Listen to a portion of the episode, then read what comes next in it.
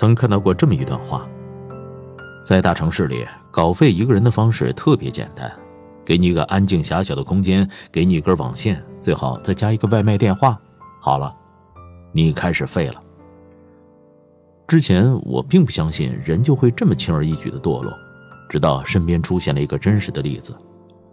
前段时间的同学聚会上，见到了很久没见的和平。学生时代是一副清瘦的少年模样，可现在竟发福的如同中年大叔。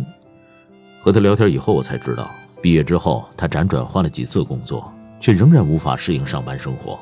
后来干脆就辞职回家，靠着父母给的生活费，再加上一点网络兼职的收入度日。在家待了一年多的他，很少走出家门。成天日夜颠倒，通宵打游戏，无节制的吃各种垃圾食品。也许是因为长期缺少社交生活，我们跟他说话的时候，他的眼神总有些呆滞，似乎要反应一段时间才能理解。我开始真正相信，低质量的长期在家生活确实能改变一个人的心智、外貌，甚至人生。人喜欢在舒适、熟悉的环境中待着，而这种舒适区一旦建立，你就会变得无比依赖。慢慢的，你就会爱上周围的墙，恋上舒适的小屋，从而不愿意飞出去看看，害怕看到外面熙熙攘攘的世界。而一个人开始废掉的迹象之一，就是不愿意再走出自己的舒适区。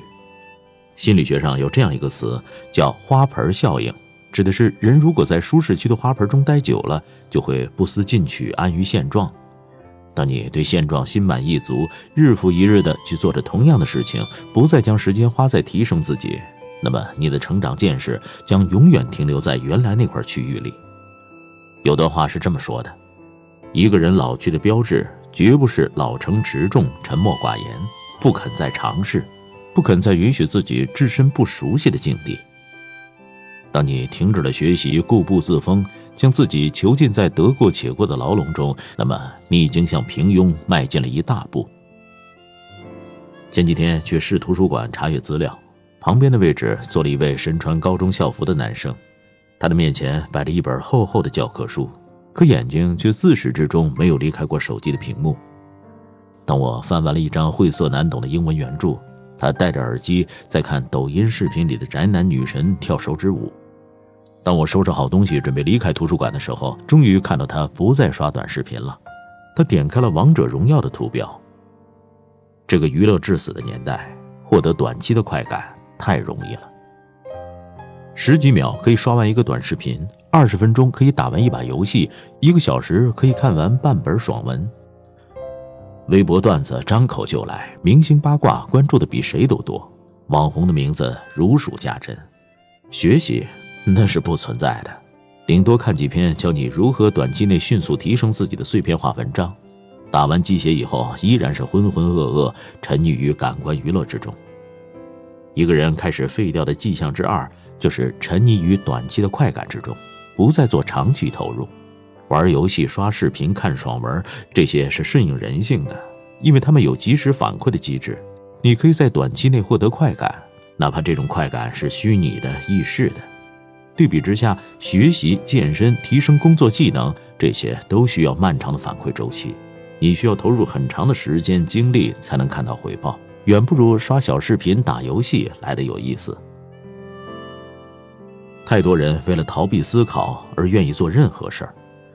尼尔·波兹曼在《娱乐至死》中说：“毁掉我们的不是我们所憎恨的东西，而恰恰是我们所热爱的东西。”当你不再制定计划，而是一次又一次放纵自己，沉溺于即时快感和虚拟的成就感中，你就离废掉不远了。前几天网上流传着一段高铁吃泡面被骂的视频，视频当中，一个女子情绪激动、面目狰狞地破口大骂吃泡面的男乘客。男乘客在整个过程中并没有一句过激的言语，而那名女子却在不停地狂骂，连一旁的孩子都给吓哭了。其实。如果他能心平气和地跟男乘客提出自己的意见，我想那位男乘客也会去理解并寻找解决办法。但情绪失控却让他表现得像一个泼妇，不但引起了车厢内其他人的不适，还给自己的孩子做了负面的榜样。罗伯·怀特曾经说过：“任何时候，一个人都不应该做自己情绪的奴隶，不应该使一切行动都受制于自己的情绪。”而应该反过来控制情绪。无论境况多么糟糕，你应该去努力支配你的环境，把自己从黑暗中拯救出来。一个人开始废掉的迹象之三是沦为情绪的奴隶。无法控制自己情绪的人，会给自己和他人带来不可预料的灾难。有人和店家因为一点口角就冲入厨房，拿起菜刀砍人；有人因为丈夫的一句责难，就将自己的亲生骨肉从五楼扔下，自己也纵身一跃；还有人因为生活不如意，就上街殴打无辜的人，发泄情绪。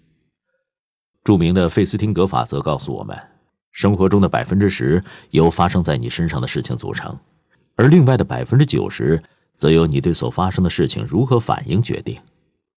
一念天堂，一念地狱。当你深陷情绪的深渊，让理智随时被情绪牵着走，那么你离后悔就不远了。真正成熟的人，一定是有能力控制自己情绪的人。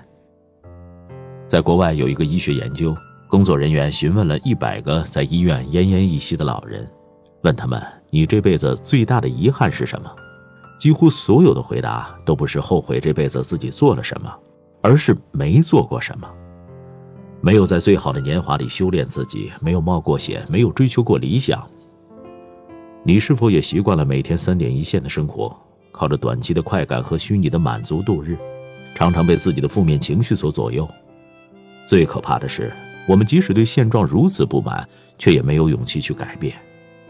就像《少有人走的路》这本书中所说，勇气是尽管你感觉害怕。但仍能够迎难而上，尽管你感觉痛苦，但仍能直接面对。向前一步，也许一切都会不同。共勉。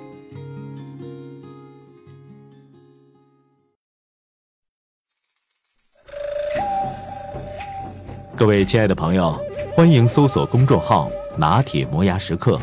那里有更多治愈系节目，帮助你利用每一次等车、等人、等外卖的碎片时间，不喂食鸡汤，只为强大的内心充电。公众号：N T M Y F M，N T 就是拿铁的拼音字头，后边的四个字母是 My F M，中间没有空格。输入中文六个字“拿铁磨牙时刻”，认准蓝色咖啡杯标识。欢迎你的加入。